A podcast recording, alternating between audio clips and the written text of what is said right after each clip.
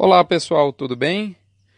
Você está aqui comigo no Notícias do Front, edição Mini Front número 342, que foi aí escrita no fim da semana do Dia das Crianças, mais precisamente no dia 11 de outubro.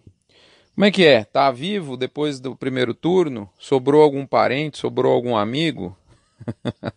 que teve de gente desfazendo amizade aí, é ou não é verdade?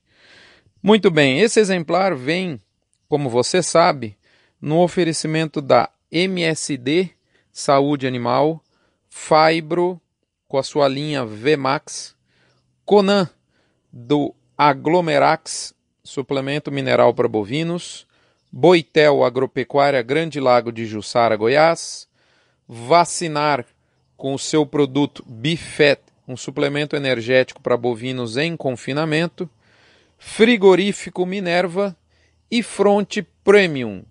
Seja premium e saiba as novidades do mercado de maneira antecipada. Muito bem.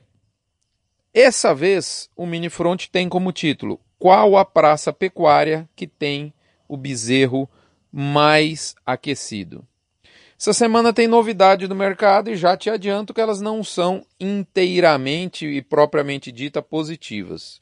Depois de 17 semanas em recuperação, a arroba média do Brasil caiu na faixa aí, caiu um pouquinho, 15 centavos, mas foi teve variação negativa na semana, algo na média Brasil, algo que não acontecia desde junho.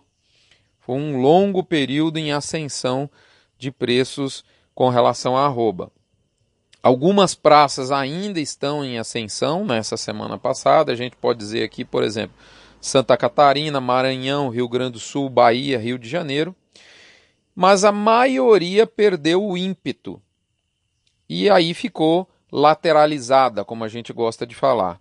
E teve várias praças importantes que tiveram reduções de preço. E aí a gente pode destacar como São Paulo, Goiás, Triângulo Mineiro, algumas praças do Pará, como Redenção, por exemplo, Rondônia e até o Tocantins. Nesses estados, a gente viu aí, na maior parte da semana, reduções de R$ reais por arroba, né, na média, e tudo isso aí que eu estou falando com você, só lembrando, tem o peso importante dos dados da Scott Consultoria adaptados aí para os números do IBGE de abates. Muito bem.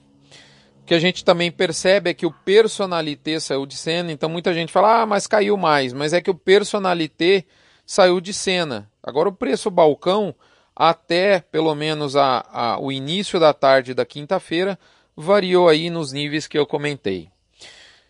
No finalzinho da tarde, depois do almoço na quinta-feira, houve sim indústria, particularmente uma em específico, com ofertas de preço com quedas bem mais agressivas, anunciando aí provavelmente uma pressão maior por início da semana. Aí fica aquela pergunta: anunciar preço balcão com uma queda abrupta e violenta é fácil. Comprar nesse nível aí fica a ver. Muito bem. O que uh, a gente percebe é que uh, existe essa volta da chuva, da estação chuvosa mais intensa, e aí isso ficou claro nos últimos 10 dias, 15 dias, isso acaba potencializando a saída de animais do segundo giro, aliviando, mesmo que talvez, na minha opinião, parcialmente e temporariamente, mas de toda forma alivia a oferta restrita que a gente vê né, bem característica nessa entre safra. É, outro ponto importante a se notar é que a, a, é, essa chuva, essa intensificação de chuva faz desaguar o boi da ILP. O sujeito agora quer saber do plantio da soja, né? O fato é que a indústria, abre aspas, comprou melhor finalmente. Aí são, são palavras de um aliviado comprador de boi.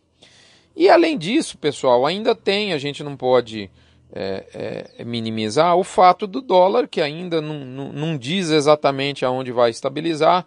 Pelo cenário interno ele veio para baixo. Na última é, é, quinta é, o cenário externo pesou, já fazendo a moeda subir de volta, devolvendo abaixo um pouco. Enfim, o dólar ainda não disse exatamente aonde vai estabilizar no curto prazo. E, e isso impede os players de, de ter um posicionamento mais decisivo, além, óbvio, da vontade de ficar aí atrás do toco, sem se posicionar de maneira muito clara, muito forte, fazer grandes posicionamentos antes do resultado das eleições do dia 28. Tudo isso acaba pesando. Semana passada eu disse aqui uma frase: não há reduções de preços consistentes e abrangentes. E eu acho que essa frase ainda se sustenta, apesar dessas notícias de queda. Eu não, eu não vejo uma oferta tão sustentada assim de confinamento, novembro afora. É, a safra de capim, tudo bem, já começou e começou antes, mas a gente ainda tem muito tempo para começar a aparecer as tais vacas gordas lá do Mato Grosso do Sul. O fato é que nenhum mercado sobe, sobe indefinidamente e essa balangada eu do boi até acho normal e estou achando que tem muito mais barulho do que deveria, o que também acho normal, né, um movimento de tentar agregar margem é, por parte da indústria e isso, enfim, está no pacote. Por isso, como sempre eu digo, segue o jogo. E finalmente, a gente sabe que para recria engorda, o cidadão chamado bezerro, ele acaba sendo o cerne do custo da arroba gorda, né, vendida para abate. Como é que está a pressão de preços de desmama ao redor do Brasil? Eu analisei aí cinco regiões, são 12 pra... as cinco regiões do Brasil, são 12 praças importantes, né, de todas as cinco regiões do Brasil, e, e, fica aquela pergunta, né? Qual que é a praça será que tem o bezerro hoje mais aquecido? Como avaliar esse preço é, relativo do bezerro? Né?